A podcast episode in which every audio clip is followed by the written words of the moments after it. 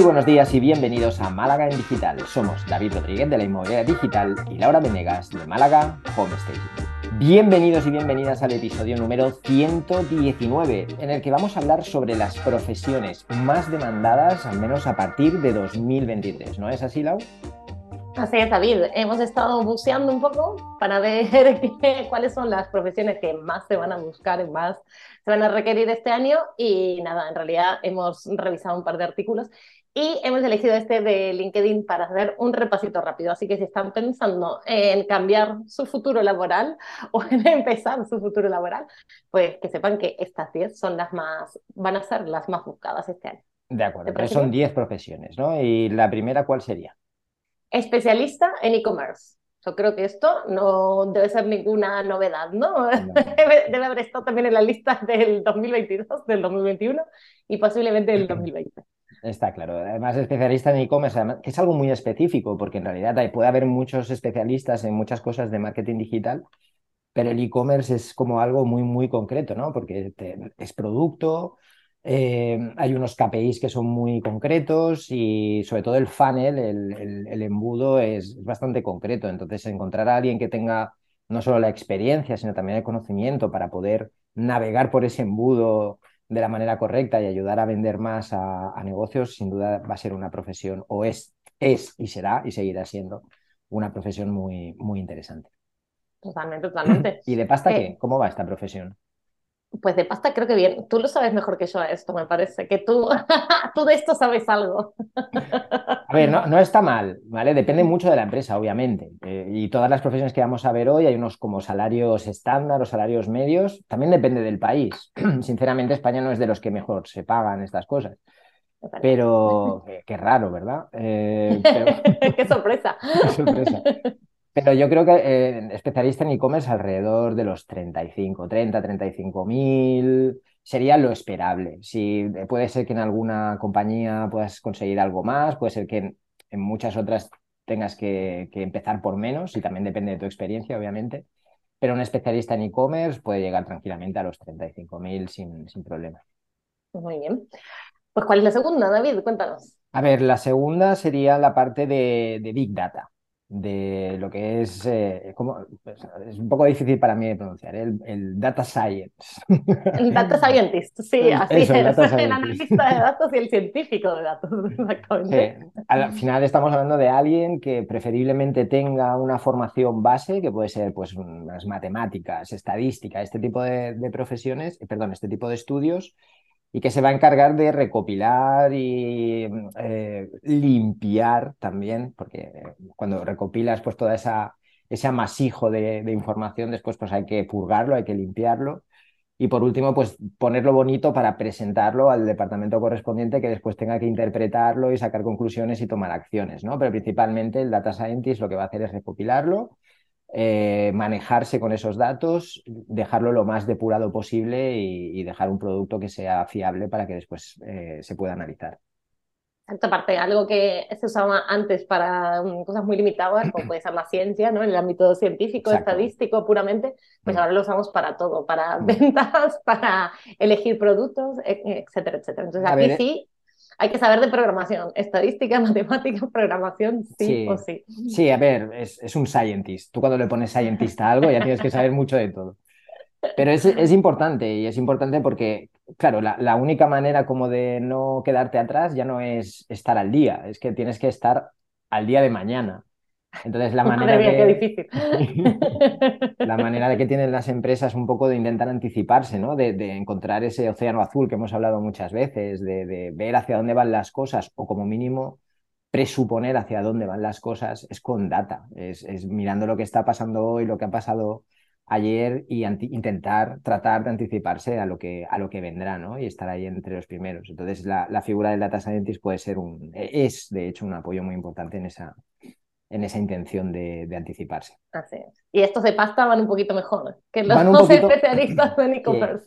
Yo, creo que van un poquito mejor también por, por, lo que comentábamos, ¿no? Alguien con matemáticas, con estadística, con programación, o sea, no, no es fácil de encontrar, no, no es fácil. Y que se pueda manejar en un entorno de, de, de negocio, no tanto de, de estudio, aunque su parte va a ser más de estudio, pero va a estar en un entorno de, business, eh, no creo que sea muy fácil. Entonces, eh, podríamos estar hablando de 40 manuales hacia arriba, por ahí. Un poquito más, sí. Y si vas a Wall Street, ni te digo. Ya, por eso digo, o sea, valorar que salarios medios, ¿vale? O sea, puede ser menos. Gente normal. Sí, eh, puede ser más. Si os vais del país, pues puede ser bastante. Puede ser. Y si caes, claro, una mina de oro, ni hablar. Bueno, el siguiente son los analistas web. Estos también los hemos visto, yo creo que mm. ya eh, aburridos un poco mm. de ver que se demandan, pero bueno, aparentemente sigue faltando gente con experiencia que pueda hacer el análisis de rendimiento de las páginas web, que se pueda ocupar de, bueno, de nuestro e-commerce también al final, ¿no? Que, que, pueda realmente leer métricas, entenderlas y explicarnos cómo va, ¿no? Y, y, hacer algo bueno, o sea, mejorar esa venta, que al final es lo único que nos interesa. Es, es complicado, porque es verdad que, como lo que hablamos siempre, ¿no? Que es importante analizar y tal, las herramientas, pero claro, ¿cómo, cómo analizas toda esa información? ¿qué, medidas, qué métricas te pones? O sea, el analista web tiene que saber también qué métricas tienen que ser las que tiene que tener en cuenta. Porque métricas hay 50.000. Entonces, ¿cuáles son las que de verdad pueden hacer? Claro, que este negocio eh, avance, que este negocio mejore, que este negocio venda más, que este negocio venda a un público distinto. Entonces, ¿qué métricas? ¿Cómo lo analizamos? Y luego también tiene que tener un poco esa visión general de todo para saber si va a proponer un cambio que no proponga la luna, que proponga algo que sea viable, que proponga algo que sea alcanzable, que proponga cambios que de verdad se puedan tener en cuenta, ¿no? Exacto. Fíjate que hay mucho sobre, eh, sobre web, ¿no? Obviamente porque el e-commerce al final es lo mm. que la tendencia absoluta desde hace años, eh, pero hay poco de, bueno, vamos, vamos, a dejarlo para más adelante, pero hay poco de, mm, de, de, base, ¿no? Todos son especialistas en algo importante, ¿no? De hecho, vamos a pasar al siguiente, que es arquitecto de la nube. Y yo puedo estar en la nube o no. Yo estoy en la nube muchos días. Exacto. Pero no quiere decir que, que sirve para esto exactamente. Y, y, son, vamos, son profesiones que estas yo creo que posiblemente hace 10 años no existiera o 15 años no existiera, eh, y que hoy es una pedida, pero es como todo es especialista y gente que está en algo muy, muy concreto, ¿no? Dentro de, del gran espectro que es las ventas online. Claro, hay que entender también que esto no es válido digamos, para todos los negocios, porque en realidad, por ejemplo, lo que es especialista en la nube, muchas veces lo que consulta la, lo, lo que tiene contratado la empresa es una empresa externa que se encarga de llevar esto. Entonces, obviamente el experto en, en, las nubes no va a trabajar dentro del propio negocio, sino que va a trabajar en esa empresa que se dedica a esto y actúa como un consultor y va, y va a estar acompañando a la empresa en su proceso. Entonces, también de esto dependerá un poco el salario, no será lo mismo que seas un experto en arquitectura de la nube in-house que seas un experto asesor externo, ¿no? Bueno, pedazo de empresa tienes que tener para tenerlo in-house, ¿no? Porque... ¿El qué, perdona? ¿Qué pedazo de empresa tiene que ser para tenerlo in-house, no? a ver, y muchos especialistas, porque lo que, lo que es más fácil encontrarse es que haya alguien que tenga un conocimiento un poco amplio de todo y a lo mejor está trabajando en dos o tres ramas a la vez y está gestionando dos o tres ramas a la vez y luego tiene personal de soporte. Esta suele ser una estructura bastante habitual. Pero cuando te vas a empresas con departamentos grandes, empiezan con un poco el departamento para todo, que le suelen llamar el departamento de marketing digital, y a partir de ahí, pues eh, a medida que van creciendo, pues van contratando especialistas para aquello que ven que necesitan más o para nuevas implementaciones, como veremos ahora eh, una de las profesiones, bueno, veremos en un ratito una de las profesiones más nuevas que es probable que ahora cueste encontrar una empresa que lo esté demandando, pero veremos que con el tiempo pues será prácticamente imprescindible porque parece que todo Internet va en esa dirección, ¿no? Pues esta gente de pasta, más o menos como los de e-commerce. Los de la nube, sí, alrededor, quizá un poco más, quizá un poco más que los de e-commerce, pero es, tan, tan específico, tan específico, que, que yo creo que el que contrata a alguien para esto es porque el proyecto es muy grande, entonces la remuneración va a estar acorde. Muy bien, muy bien. Pues el siguiente, eh, cuéntanos, ¿qué es el siguiente? El siguiente es la protección, ¿no? Eh, tenemos un negocio que va súper bien, tenemos un, profesional que nos lee los datos, tenemos otros que están, vale, pero ¿qué pasa si viene alguien ¿no? y nos, nos asalta y nos, nos quiere robar todos esos datos? Pues en Internet tenemos la ventaja de que todo es escalable, que podemos llegar a miles y millones de personas, pero tenemos también el contrapunto de que estamos expuestos. Estamos expuestos a ataques, a ciberataques. Entonces es importante pues también tener un, una ciber, bueno, invertir en ciber, perdón, invertir en, me cuesta esta palabra, ¿eh? en ciberseguridad. Eh, podemos tener en este caso a alguien interno y después que esa persona cuente con soporte externo, pues por, herramientas, por, poder manejarse con esto, pero esto es muy específico y es muy importante porque se nos puede ir todo al traste en un momento. Exactamente, exactamente. Mm. Al final somos muy vulnerables desde que vivimos pegados a nuestros móviles, así que hay que estar atentos. Y esta gente eh, estudia ¿no? ingeniería, ingeniería informática seguramente, telecomunicaciones programación, Sí, comunicación, sí, este tipo de carreras. Si te fijas, es, es como una base que más o menos todas, eh, rondan algo. Van por ahí, sí, es más enfocado a lo que es la parte técnica, la implementación, la gestión y después la ejecución, puedes tener a gente que domine herramientas concretas, ¿no? Pero la, persona que tiene que estar ahí al frente tiene que tener una, una base un poquito sólida en estas, en estas disciplinas. Sí. Muy bien. ¿Y de sueldo? ¿Cómo vamos? Eh, muy variable. ¿eh? Yo he encontrado muchas, mucho, mucho rango de, de, salario. He visto desde los 30 aproximadamente hasta prácticamente los 55. O sea, eh, entiendo que debe ser, es algo que yo no, no estaba muy metido, tampoco conocía los salarios, siempre que lo he visto, lo he visto contratado externamente, pero echando un vistazo así por internet he visto salarios de eso, entre los 30 y algo hasta los 55. Bien, ¿sabes que aquí en Málaga van a abrir una Google va a abrir una sede de ciberseguridad y van a contratar a 5.000 expertos de aquí a, a, los próximos años. Yo creo que está muy, vamos, que va a ser muy pronto porque ya están, han comprado en el centro un edificio para ser el primer centro y están trabajando, así que a ver qué tal. Bueno, el siguiente es abogado especialista en protección de datos y privacidad. Vale, bueno, esto es importante, pero dependemos de la normativa. O sea, al final la importancia de esta parte eh, depende de la normativa, depende de lo que vengan imponiendo, de lo que se les ocurra durante los próximos años. O sea, es importante tener a alguien o externo o interno que esté actualizado de cómo van cambiando las leyes, de, qué manera, de qué manera gestionar esto, porque claro, es que dependemos del capricho, por llamarlo de alguna manera, de la ley, de la ley, de la legislación de turno. De nuestros eh, legisladores, sí.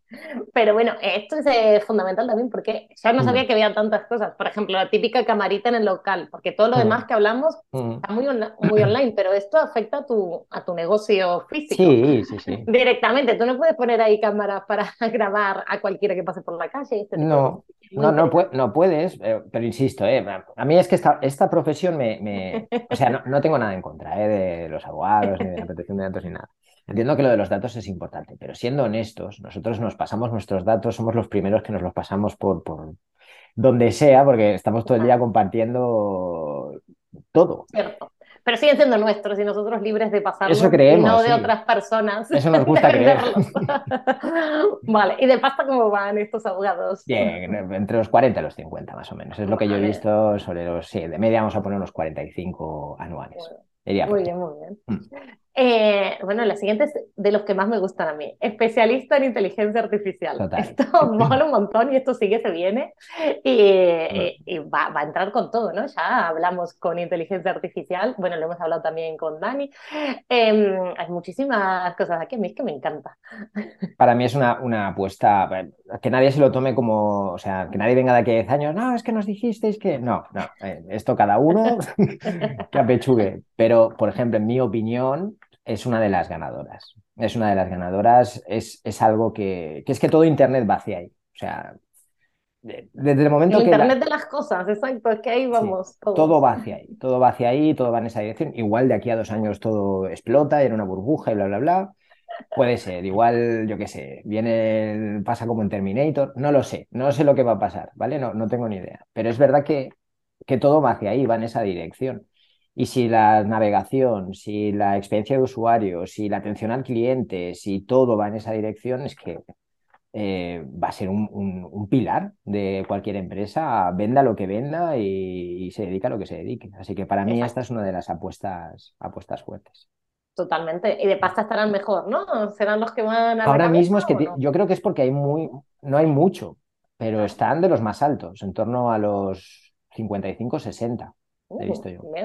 Pues muy bien. Sí, sí, sí. muy bien. Pues nada, al siguiente que este, eh, yo sé que te va a gustar, que es experto en CRM. Oh, sí. y volvemos porque, bueno, porque al final CRM nuestros amigos y es verdad que cada vez hay más, más baratos, entonces entiendo que las empresas también están creando sus propios CRM, ¿no? Claro, eh, a ver, y las empresas que te proporcionan tu CRM incluso a medida, eh, o sea, CRMs modulares que puedes adaptar a tu negocio.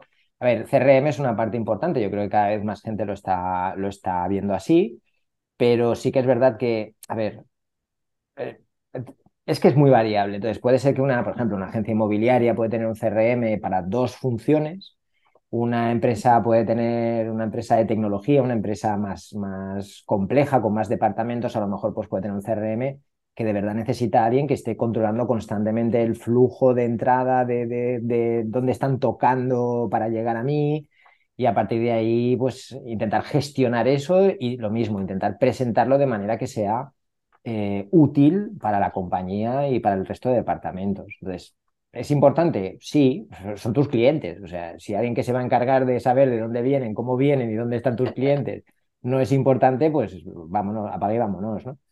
Pero, pero dependerá mucho del tipo de empresa y del tamaño de la empresa. también puedes crear tu propia startup y, y, convertirte en el siguiente HubSpot. ¿no? ¿Por qué no? ¿Por qué no? Aquí los sueldos vuelven a bajar, ¿no? O sea, no vamos como el, hay inteligente. Hay más oferta hay más oferta y lo que decías tú, muchos CRM son autogestionables, muchos CRM, muchas empresas los utilizan para cosas muy, muy básicas. Están bastante bien acabados en general los, CRM, entonces tener alguien y hay, hay oferta, hay oferta, hay mucha gente que sabe manejarse con este tipo de CRM. Así que un poquito menos, sí, estaríamos en, alrededor de los 35, el, el rango de los 35-40 por ahí. Ok, muy bien, pues tampoco que, no, es, que no es poco, simplemente que... tampoco está mal. Ahí estamos. Bueno, eh, vamos al número 9, ingeniero de automatización. Y creo que estos también van a ser un poco claves como los de inteligencia artificial, ¿no? Es que para mí va muy de la mano, porque por ejemplo al final eh, tienes la parte de inteligencia artificial a lo mejor para tu asistente virtual, pero el asistente virtual ¿qué es? Es una automatización. Está la parte de programación, está la parte de de ver qué es lo que se tiene que generar o qué es lo que se tiene que crear. Y luego está la parte de adaptar eso al, al, funcionamiento del negocio, al tipo de cliente del negocio, ¿no? A, hacer que eso que han creado tenga un sentido y, se adapte a lo que necesitas, ¿no? Entonces, para mí... Sea escalable, ¿no? exacto, exacto. Creo que esto va mucho el Big Data, la inteligencia artificial y al final van, como muy juntos con la automatización. Es como el lacito que le pones a todo, ¿no? por eso digo que, sí, va, a ser también una parte fundamental, sin duda. Muy bien. Pues nada, y de pasta como más o menos como que... Sí, yo creo que, yo creo que en, este caso, por lo que, no, te digo la verdad, no encontré ninguna oferta. Es verdad que este tipo de profesiones, igual que de IA, sí que he visto, no mucho, ¿eh? pero he visto algunos anuncios. Yo creo que esto este tipo de trabajos a día de hoy se están demandando, pero el canal de contratación no es poner un anuncio en InfoJobs. Hombre, claro, seguramente. Vale, o sea, aquí estamos hablando de gente que está yendo a la fuente, gente que está yendo a buscar gente de otras empresas, eh, gente que está yendo por otros canales. O sea, son, son ofertas que vas a tener que estar en el circuito y, al menos de momento, ¿eh? hasta que llegue InfoJobs y ponga 30 trabajos de experto en, en IA, va a pasar un tiempo, pero está demandado porque, porque no hay, pero los canales de contratación son un poco distintos. Pues bueno, para terminar, adivina qué empieza. Especialista en marketing digital. Pues nada, te vendrá muy contento, ¿no? Esto. No, no, hay, no hay muchos, ¿no? hay muchos. Esos, a ver, yo creo que en pasta serán los que van a menos, porque al final el nivel de competencia y el nivel de especialización tampoco es tan. No, en absoluto. Vamos a decir, tan, trabajado, tan trabajoso como, como estudiar inteligencia artificial, ¿no? Además, el, especialista en marketing digital yo creo que es un, es un término que se, ha, que se ha corrompido con el tiempo, porque en realidad el, el, especialista en marketing digital ha acabado siendo pues, el, que lleva las redes sociales o el que hace anuncios o el que prepara campañas.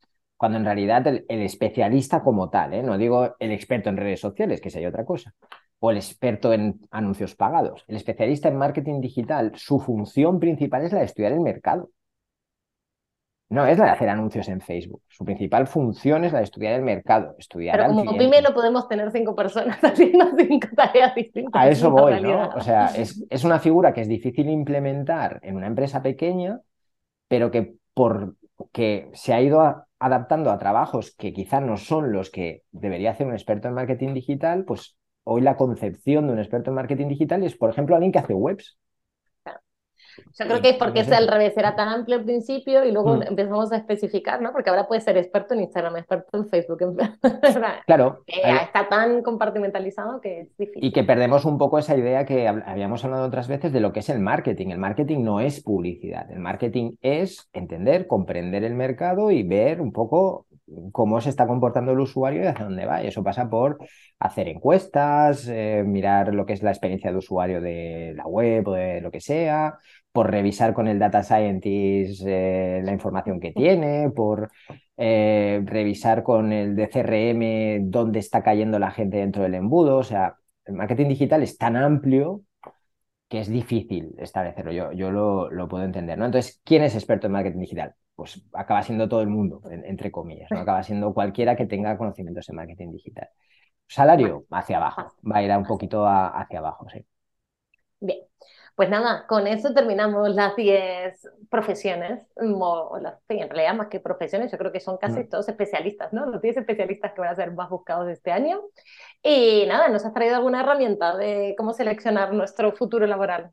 A ver, yo creo que la, lo fundamental, no he traído ninguna herramienta, entonces me voy a ir un poco por la tangente, como hago siempre que no traigo ninguna herramienta, pero que eh, yo creo que lo importante es que encuentres algo que los estudios de base ya te interesen. Es decir, si tú quieres ser especialista en data scientist porque te mola el nombre y porque te, yo qué sé, has visto una peli que hay un data scientist que acaba con un grupo armado de un país X, no lo hagas. no lo hagas. Hazlo porque te gusta la matemática, porque te gusta la estadística, porque te gusta estar delante de un Excel y, encontrar las comas y los puntos porque si no va a ser un infierno tu vida. O sea, sí, claro, te lo digo. Porque es lo que vas a hacer todo el día, básicamente, ¿vale? Eso, que estas son 10 ideas, que luego hay muchísimas más. Perfecto. Mi herramienta es el Ikigai, por supuesto, cada vez que hablamos de esto, eh, Ikigai, conocernos para ver qué nos hace felices y cómo podemos aportar al mundo, que al final ah, de eso se trata. Y decime que trajiste un libro, ¿tenés algún libro aquí? Me gustaría decírtelo, pero de verdad estuve pensando, digo, a ver qué libro sobre profesiones, es que no, no encuentro. No, pero son sobre profesiones. Pues yo me he traído el elemento, que al final va relacionado con el Ikigai. El elemento, ¿no te suena? Me pusiste ahí una cara una cara rara. Eh, el elemento habla sobre cómo tenemos que encontrar en eso que somos muy buenos, ¿no? Donde nuestra pasión se junta con, con, lo que somos muy buenos, con lo que tenemos ganas de hacer y cómo a partir de ahí tenemos que trabajar sobre nuestra nuestro lado positivo, no solo nuestro lado negativo. Y, y salir adelante. Es un pedazo de libro este y además no es muy largo y se lee bien y muy recomendable. Pues mira, me has dado la idea de un libro que no voy a decir ahora, pero que voy a colocar en los comentarios, así que tenéis que ir abajo y hacer clic y ver qué libro es, porque voy a mantener el misterio hasta el final. Muy bien, me parece muy bien. Pues nada, muchísimas gracias David. Gracias a todos por acompañarnos en nuestras conversaciones de cada lunes. Si te ha gustado el podcast, nos puedes dejar tus comentarios y likes y no te olvides de darle a suscribir. Si tienes alguna sugerencia, nuestro email es malagaendigital.com. Buena semana. Que tengáis una feliz semana, familia.